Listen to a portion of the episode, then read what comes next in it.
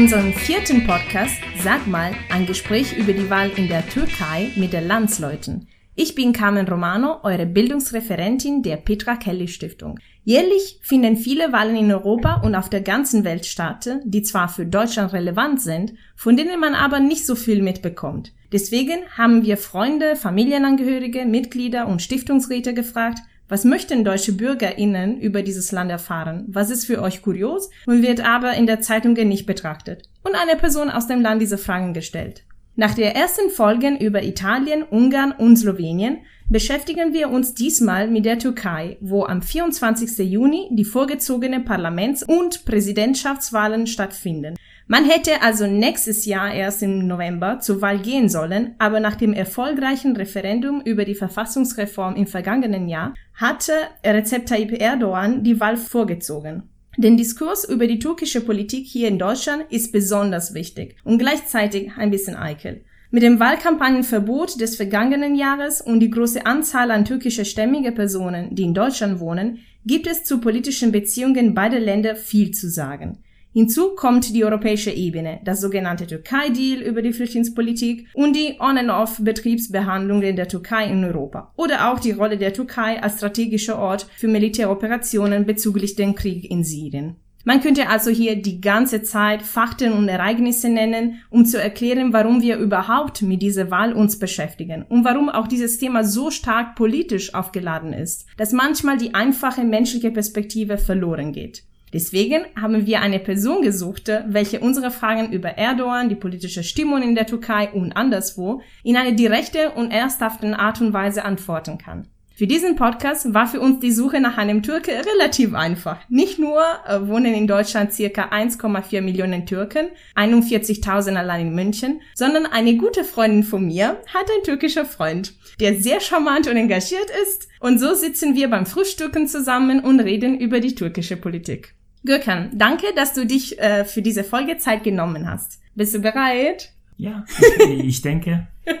Gut. Okay, dann legen wir los. Ja, gerne. Ähm, fangen wir an mit der klassischen Verständnisfrage. Also, wie funktioniert das politische System in der Türkei und was hat sich genau nach dem Verfassungsreferendum im vergangenen Jahr geändert? Also, was wählen die Türken genau in circa eine Woche? Ja, also, also vielleicht fangen wir dann einfach ähm, Basis. Also eigentlich, die Türkei ist seit 1923 eine Republik. Also es ist eine demokratische, laistische und soziale Staat. Das heißt, also die ganz normale Exekutive, Legislative und auch Judikative mhm. Funktionen sind eigentlich äh, getrennt. Und mhm. ähm, das ist auch ein Grundgesetz. Natürlich in den letzten 20 Jahren, also seit 2002 mit dem wechselnden Regierung, wie auch in der deutschen Presse auskommt, äh, diese drei äh, Eigenschaften ist mehr und mehr zusammengebündelt. Mhm. Also mit dem Erdogans Regierung sozusagen. Mhm. In letztes Jahr, also mit diesem Referendum eigentlich, die haben von äh, parlamentaristischen System auf ein Präsidentensystem gewechselt, also mhm. das Land. Und direkt mit diesem Referendum eigentlich, also die haben 18 Verfassungsdinge geändert und nur drei davon ist direkt umgesetzt worden. Mhm. Ja, also wenn man die Historie schaut, es gibt also fünf hauptpolitische äh, Zeiträume in mhm. der Türkei. Also erstmal die Gründungsphase, also das ist 23 bis 38, wo mhm. tatsächlich die Jungresrepublik weiterentwickelt wurde. Dann 38 und dann bis 55. Also das ist dann äh, nach dem Atatürk, also nach mhm. der Atatürk ist auch ähnlich mehr oder weniger geführt wurde. Ähm, natürlich, dass äh, der Staat dann den Zweiten Weltkrieg vermeidet, aber trotzdem, mhm. also die möglicherweise Grundregeln sind äh, Grundgesetz gleich geblieben. Und um 50 bis 60 war eigentlich eine Mehrparteisystem eingeführt. Also bis 60er mhm. Jahre, die haben paar, ein paar Mal versucht, so mehrere Parteien in, in Nationalversammlung mhm. reinzubringen, aber das ist schon nicht erfolgreich gewesen. Und ab 50er, das hat geändert.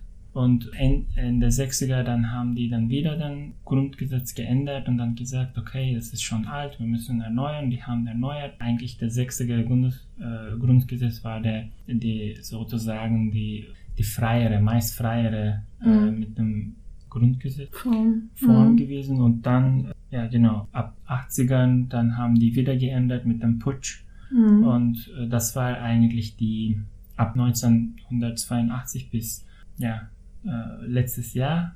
Grundgesetz war nach dem Putsch einfach erneuert wurde Mhm. und das ist meist gleich geblieben. Und letztes Jahr haben die mit dem Referendum, also diese ähm, ja, Verfassungsreferendum. Verfassungsreferendum einfach geändert mhm. oder wollten, wollen ihn geändert und wie ich gesagt, also nur jetzt drei davon ist im, In Kraft, Kraft. getreten. und wie du gesagt hast, eigentlich das sollte dann im nächsten, also November 2019 19. mit kompletten in Kraft setzen sollten. Mhm. Da haben die gesagt, okay, das ist zu, uns zu lang, das ist zu spät. Okay.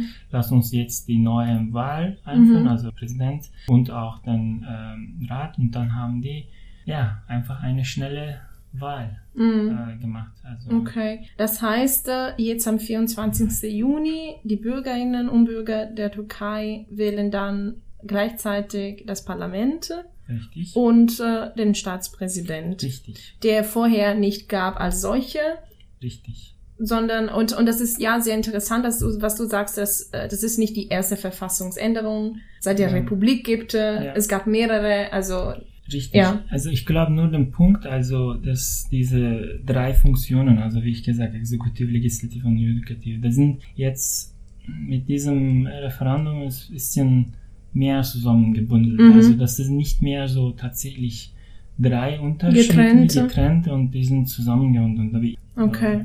Okay. Kommen wir aber ein bisschen so zu praktischen Fragen. Der Lorenz hat uns gefragt, man redet nur über Erdogan und die Kurden in der Türkei, so wenn man sich mit Mhm, der politischen Situation sich auseinandersetzt. Gibt es eigentlich in der Türkei andere Parteien?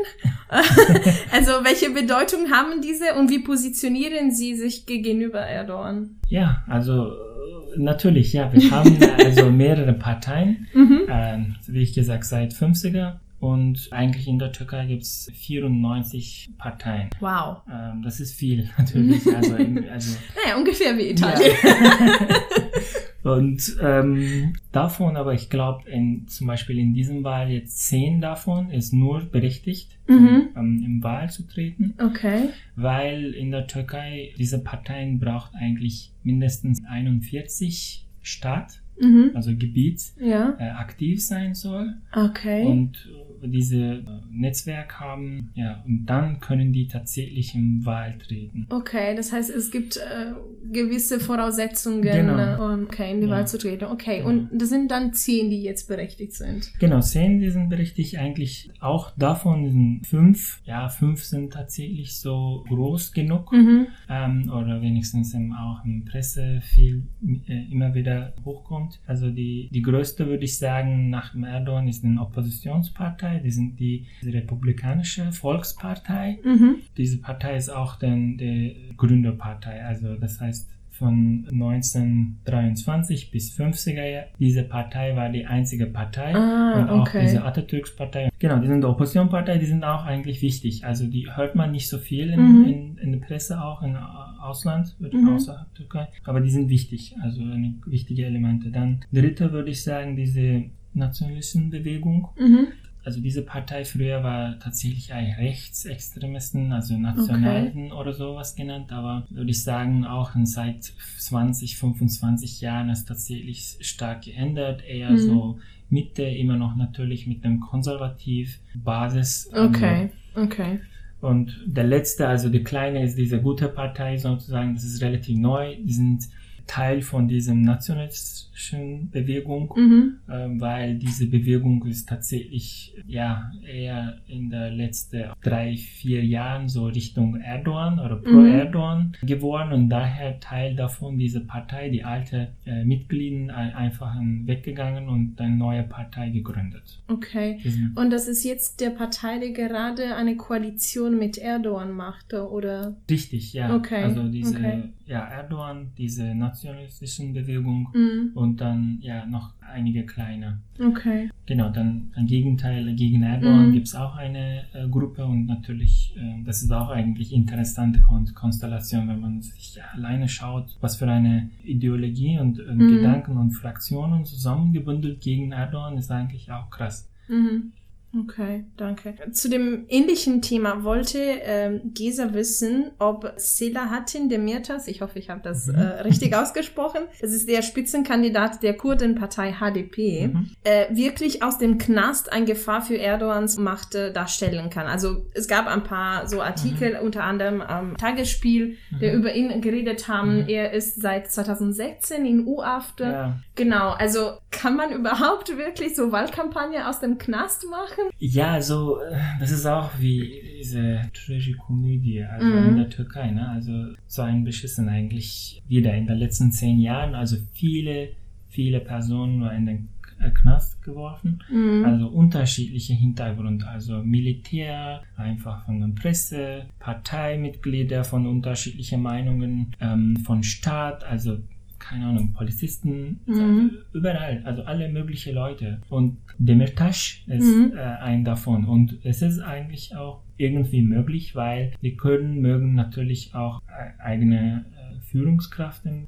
Nation- Parlament, ja, ja. Parlament zu sehen und ähm, natürlich mit dem, keine Ahnung, Briefe oder Telefonate, also mit dem Parteimitglieder, die ermitteln, dann Mhm. Demirtas ja, Meinung einfach die weiter, also die Zu Die, ja. verbreiten. Mhm. Und ich habe es gehört, zuletzt zum Beispiel in Staatsfernseher, dann, ich glaube, jeder kriegt so zehnminütige Sprech- Slot, ja, äh, ja, genau. Mhm. Und äh, Demirtas wird von uns im, im Knast einfach dann äh, diese Aufnahme Krass. und dann die werden veröffentlicht. Okay. Mal schauen, wie es aussieht. Also, Ja. aber, aber so, so wie es aussieht, Demirtas ist auch gegen Erdogan und Mhm. wie ich gesagt, es wird auch Teil von diesen gegen Erdogan Ja. Sein, wenigstens für den Präsidentwahl, also Mhm. für den Parlament vielleicht, die, die sagen auch, jede wählt Wählt für sich selbst. aber Mhm. wenn es tatsächlich Präsidentwahl geht, dann ähm, die Kurden ist auch derzeit gegen Erdogan. Okay. Aber meinst du, dass, also sagen wir mal, beim Präsidentwahl äh, kriegt Erdogan nicht äh, die absolute Mehrheit und dann äh, es wird eine weitere Stichwahl geben Richtig, zwischen er ja. und der Mhm. zweiten Kandidat. Falls der zweite Kandidat äh, diese Demirtas ist, ähm, werden auch Nicht-Kurden der Kurdenkandidat wählen? Das ist eine gute Frage.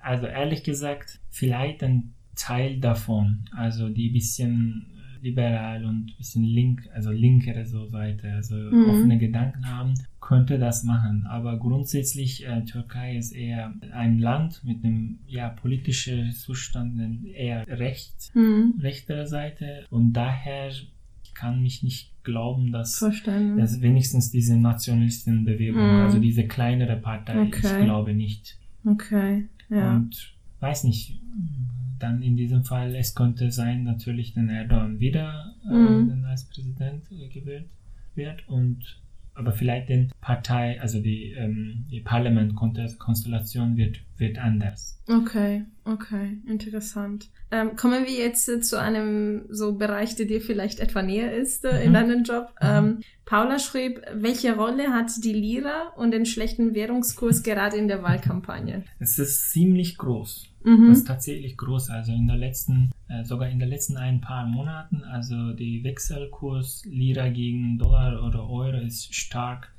also Lira ist stark verschlechtert gegen Mhm. ausländische Kurse. Tatsächlich eine große Element in diesem Wahl und die gegen Erdogan Gruppe nutzt das auch. Also Mhm. die sagen, okay, äh, du bist in äh, 16 Jahren in Kraft und du kannst nicht jetzt sagen, ja, wenn ich wieder äh, gewählt würde, dann würde ich dann äh, Wirtschaft wieder sich noch viel verbessern Ja, oder die ähm, Dollar oder Euro wird noch gesunken. Also wie die jetzt positioniert sind, Erdogan sagt, okay, es gibt ähm, ausländische Kräfte, also Mhm. sagt er so, das heißt irgendwie Europa, Amerika, vielleicht Investoren, die sagen, die versuchen das äh, Wirtschaft tatsächlich zum, zum Verschlechtern, die nehmen das Geld raus aus Mhm. dem Land und das versuchen den Erdogan in einem Ecke so Pressen, Okay, erpressen. also quasi die Wahl zu beeinflussen. Genau. Und im Gegenteil, die, diese anderen sagen, ja gut, aber das kann nicht sein, die, diesen Investoren, die wollen das Land nicht ähm, so komplett zerstören, Ja. weil Mhm. meinst du, wenn du in eine Firma investierst, würdest du diese Firma sehen, das ist eine schlechtere Stelle oder gute Stelle? Ja. Das ist wie Aktienmarkt, Mhm. ne? Das macht keinen Sinn. Und natürlich, die sind die Argumente von den beiden Seiten. Mhm. Und mal schauen, wie es weitergeht. Also natürlich, das ist auch ziemlich heftig. Für die Leute hat nicht so viel Einkommen und, und trotzdem äh, was zum Leisten. Ja. Und Erdogan nutzt teilweise auch diese eigentlich als ähm, Also das, diese Situation. äh, ja, es ist als, als für sich so ein bisschen verstärken, weil er sagt, Mhm. okay, diese Leute sind arm, okay, lass mich da ein bisschen ähm, mehr es- Sozialleistungen äh, versprechen. keine Ahnung, Ja, es ist Mhm. in, in den letzten Jahren auch passiert. Äh, Reis geben, Olivenöl geben, also diese Grund äh, Ernährung. Ernährungssachen, also Okay. als Pakete. Irgendwie vor vier Jahren war lustig, die haben im Osten, gab es keine, sogar in einige Dörfer, sondern Strom und die haben die Leute einfach Waschmaschine verschenkt. Was? Ja, also solche Dinge passiert. Also Okay. ähnliche Grund natürlich nutzen die hier. Du kannst mich äh, einfach dann deine Stimme geben, ich gebe dir ein Basispaket zum Versorgen, zum Austausch. Okay. okay. Das ist ja tatsächlich eine schlechtere.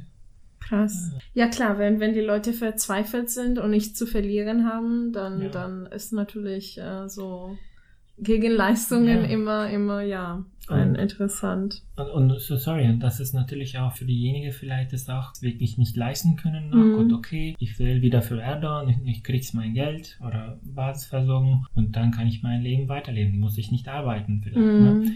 Und das ist auch ein bisschen eine Kreis. Ja, Teufelkreis. Teufelkreis, ja. Mhm, mhm. Krass. Ähm, kommen wir jetzt zu ein bisschen eine etwa persönlichere Mhm. Frage, weil ich finde, ja, Zahlen und Fakten sind natürlich sehr relevant, aber in eine so hochpolitisierte Wahlkampagne, die auch von Mhm. außen sehr emotional und emotiv äh, wahrgenommen wird, ist ein bisschen so die persönliche und emotive Mhm. Ebene sehr relevant. Karla hat uns eben gefragt, äh, passiert es in deiner Familie oder mit Bekannten, dass andere Menschen ja eine andere politische Meinung Mhm. äh, haben? Und äh, wenn ja, wie redest du dann über Politik mit diesen Personen? Oder ist die Lage eigentlich so gespannt, dass man kaum über Politik reden kann? Doch, kann man doch Politik Mhm. reden. Also und in, innerhalb meiner ähm, größeren Familie gibt es auch den unterschiedliche Meinungen, rechte Mhm. Seite, linke Seite. Natürlich ist es normal. Aber also ich denke, derzeit Türkei hat diese, also entweder du bist von Erdogan, also pro Erdogan oder nicht. Also Mhm. tatsächlich. Und das ist wie ein Popstar geworden. Also tatsächlich das macht keinen Sinn mehr, wenn du so sagst, hey, das Land hat viel Schulden, in der letzten Zeit ist viel- noch mehr geworden, es ist Inflation ist krass und so weiter und so weiter. Du kannst tatsächlich den Fakten auf den Tisch legen, also wirtschaftlich oder sozioökonomisch, was wie immer. Und natürlich gegen, gegenseitig, die können auch sagen, hey, das Land ist sich verbessert, denn jetzt wir haben mehr Freiheit für den konservative Seite, wir haben äh, gesundheitliches System ist sich, sich verbessert, wir haben bessere Infrastruktur und so Mhm. weiter. Die, die, die beide Seiten also sagen diese Fakten, aber Ende des Tages es entscheidet tatsächlich, okay, ich mag dieser Typ. Das Erdogan ist cool, hey, also das ist mein Präsident, er, er sagt coole Sachen, der steht gegen Amerika, gegen Israel, Mhm. gegen, keine Ahnung, ähm, Europa und ich, ich, ich, mag, ich mag das. Okay, okay, sehr interessant. Kommen wir jetzt aber zu einer Frage, die ja die Deutschen vielleicht äh, viel mehr interessiert. Anna wollte wissen, soweit du es weißt, wie ist die Stimmung der Türken, die in Deutschland leben? Also gibt es einen Unterschied zwischen den Türken, die in Deutschland leben, die in der Türkei wohnen? Oder ja, diese Spaltung, wie du gerade beschrieben hast, äh, zwischen Erdogan-Anhänger und, und Gegner ungefähr in der gleichen Maße auch in Deutschland so ist? Ich glaube, die Bevölkerungsprofil, also von Deutschland, also die türkische Bevölkerungsprofil, ist, ist entscheidend. Das heißt also, was das heißt. Die meisten Türken hier wohnen, ich glaube, hat Hintergrund von ähm, kleinere Städte Mhm. in der, also Hintergrund von ähm, kleinere Städte in der Türkei zum hierher umgezogen. Ne? Okay.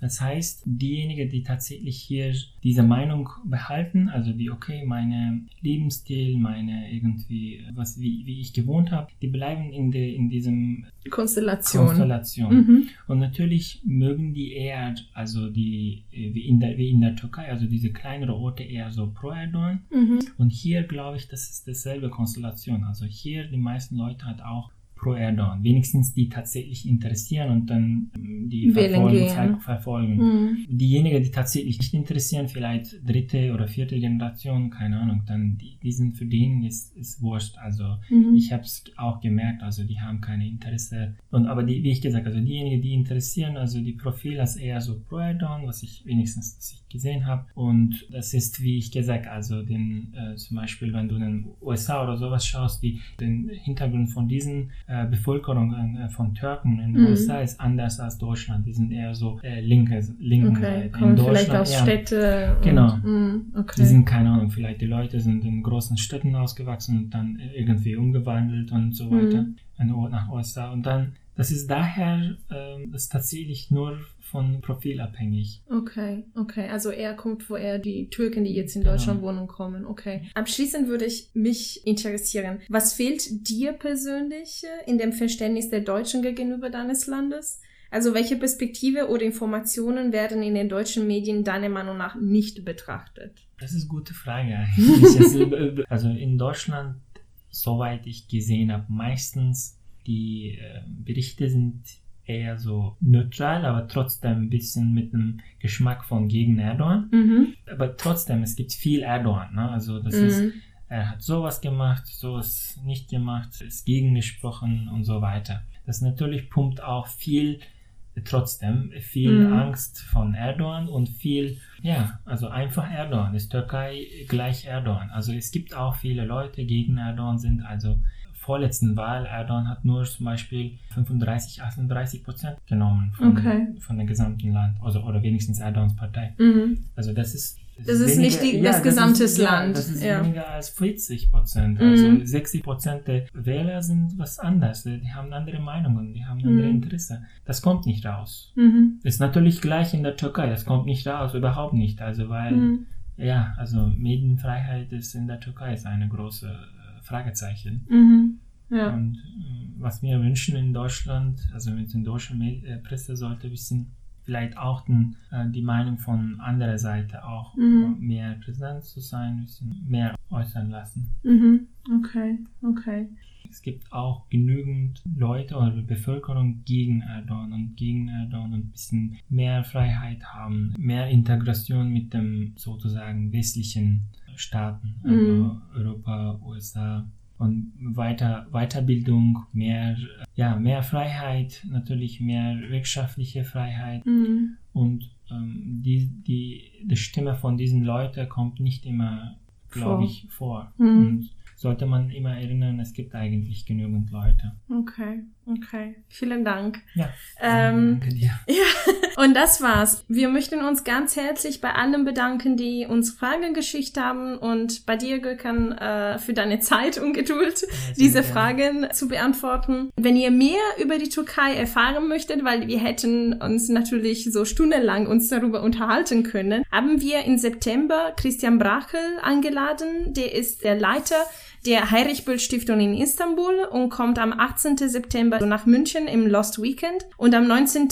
September in Nürnberg. Und das ist eine Kooperation mit der Evangelischen Stadtakademie Nürnberg. Diese hier war die letzte Folge vor der Sommerpause, wo leider keine für uns relevante Wahl stattfindet. Wir werden aber im Herbst weitere Folgen produzieren, und zwar über Bosnien und Herzegowina, Bayern und die Midterm Election in der USA. So folgt uns und schreibt uns gerne mit weiteren Fragen über diese Länder. Für die Folge über die bayerische Landtagswahlen werden wir unser Format quasi umdrehen, und zwar internationale Leute, die in Deutschland wohnen, fragen, was sie über die Politik in Bayern besser verstehen möchten und eine Person aus Bayern diese Fragen stellen. Folgte der Petra Kelly Stiftung auf Facebook, Twitter, Instagram oder Soundcloud, um weitere Folgen zu hören oder diese Folge zu kommentieren. Nicht zu vergessen, diese Folge kann auch über Apple Podcasts und andere Podcast-Apps wie Pocketcast und Stitcher gehört werden. Dieser Podcast wurde konzipiert und bearbeitet von den MitarbeiterInnen der Petra Kelly Stiftung. Die Musik ist von Kevin MacLeod. Danke fürs Hören und bis zum nächsten Mal. Wir freuen uns. Gülle, Gülle. Danke.